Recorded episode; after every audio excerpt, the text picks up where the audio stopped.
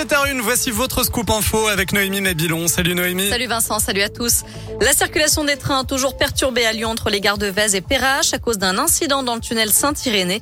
Conséquence, plusieurs trains sont supprimés ou bien font leur terminus à Perrache. À la une, un an de prison pour le propriétaire du manège qui a coûté la vie à un homme de 40 ans à Neuville-sur-Saône. Rappelez-vous, en mars 2018, ce père de famille avait été éjecté d'une nacelle alors qu'il se trouvait à plusieurs mètres de hauteur.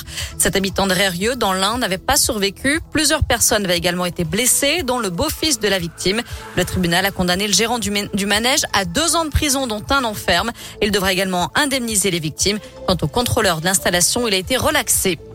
Il s'était installé sur le parking d'un supermarché à Dardilly et effectuait des autotests moyennant une trentaine d'euros par personne. Selon le progrès, un homme de 25 ans a été interpellé hier soir et placé en garde à vue. En une journée, il aurait effectué 140 autotests sur des adultes et des enfants. Une activité illégale qui lui aurait rapporté plus de 4000 euros.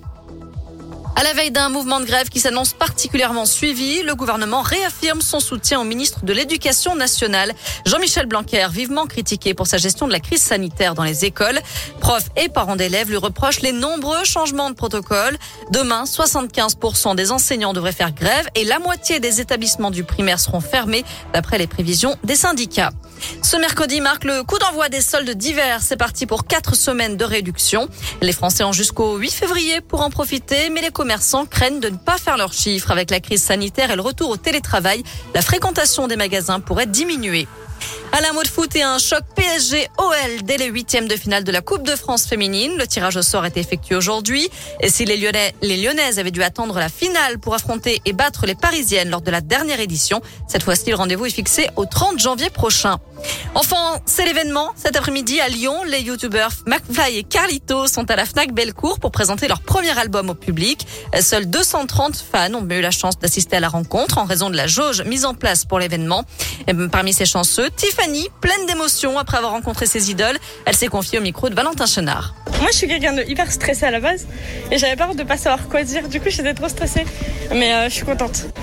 C'est un rendez-vous pour toi tous les dimanches leur vidéo? Ouais. Tout le temps. À 10h, je suis, euh, je suis réveillée pour regarder tout le temps. Je suis sensible à leur humour, je dirais.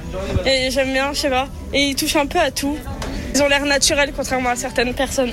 McFly et Carlito ont sorti notre premier album qu'ils défendront sur la scène du Transborder à Villeurbanne le 18 mars prochain. Noémie, direction radioscoop.com avec la question du jour. Allez-vous faire des soldes d'hiver Vous répondez non à 62%.